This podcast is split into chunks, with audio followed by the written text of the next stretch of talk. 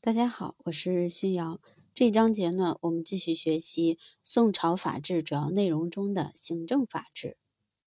宋朝所处的转折时期的社会背景，使其在面对各种矛盾时，通过建立庞大的国家机器、完备行政立法、强化专制主义中央集权，来达到强化皇权和维护统治的目的。我们先来看行政机关方面。宋朝行政机关的设置基本沿用唐六典，围绕扩大皇权，在具体内容上有一定创新，最终建立起以皇帝为中心、中央牢固控制地方的行政体系。但是这一体系内，行政组织机构重叠，职权分散，荣官杂沓，互相牵制，耗费巨大。在中央行政机关方面，中央三省体制受到冲击，三省形同虚设，行政权已由中书门下执掌。它是脱离三省的独立的宰相集体处理国家政事的机构，但实际上它事事必奏请皇帝裁决，不过是皇帝的执行机关而已。军事权则归北宋时新设的枢密院掌管。宋朝中央还新设三司。作为最高财政管理机关，总管四方共赋、钱粮出纳和全国户口，以使财权归属中央。三司即盐铁司、度支司和户部司。盐铁司掌工商收入、兵器制造；度支司掌财政收支、粮食漕运；户部司掌户口、赋税和确酒等。我们再来看一下地方行政机关。宋朝的地方分为路、州、县三级，其中州含府、军、监。路是地方最高一级政权，凡皇帝继位前居住过或任过职的州，在皇帝继位后即称为府，因此府的地位略高于州。军多由军区演变而来，监多由矿区演变而来。县是最低一级的地方政权。接着，我们来看一下检察制度。宋朝中央最高检察机关为御史台，下设台院、殿院和察院。其中，察院负责考察六曹及百司之事，权力最重。地方检察机构是监司，监司是由皇帝派到路一级的监督、指挥军政财刑的四个机构。他们彼此独立，互不从属，互相纠缠。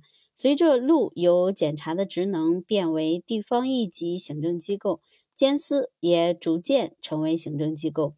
检察机关的职权很大，可以封文弹人，即不一定要有实据即可奏弹官吏，奏弹不当也不加处罚。宋朝还规定，御史每月必须奏事一次，称为月课。如上任后百日内无所纠弹，则贬为外官或罚汝台钱。接着，我们来看一下官吏管理制度方面。我们先看一下选拔科举考试，仍然是宋人任官的主要途径。宋朝每三年举行一次科举，为了防止科场作弊，宋朝创造了胡明考校法与誊录试卷法。胡明考校法是把试卷上的考生姓名、籍贯等胡封隐没，使阅卷考官不知试卷作者。誊录试卷法是在胡明考校法的基础上，为防止考官辨认考生字迹和拨换卷首而创设。但如何确定誊录的过程中与原文的完全一致，成了这一方法的最大问题。科举也是宋朝官吏选拔的途径之一，其考试内容不确定，由皇帝亲自命名。此外，恩荫与买官也广泛存在。南宋时，甚至卖官所得收入已成为国家财政的重要来源之一。在官吏的任用方面，宋朝官吏任用的特色在于实行差遣制。《宋史职官志》记载。其官人授受之别，则有官有职有差遣。官以御录制，序未著，只以待文选之职；而别为差遣以治内外之事。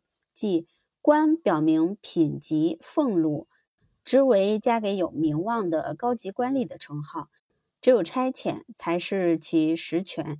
这一制度的实行，导致居其官不知其职者十常八九。这种官与职书、名与实分的制度，目的是防止官吏擅权，但却造成了机构庞大重叠、官制紊乱、行政效率低下、人力、物力与财力的巨大浪费。在官吏的考课方面，宋朝官吏考课的重要发展是形成了模勘与吏指制度。模是由朝廷指定特别官员或官署考核百官功过，称为模勘；由各部院长官平时记录下属政绩优劣的考状，称为吏旨。宋朝考科重视的是年资。一入仕途，不论治绩劳役，只要无大过错，文官三年一遣，武官五年一升，致使官吏居官期间不求有功，但求无过。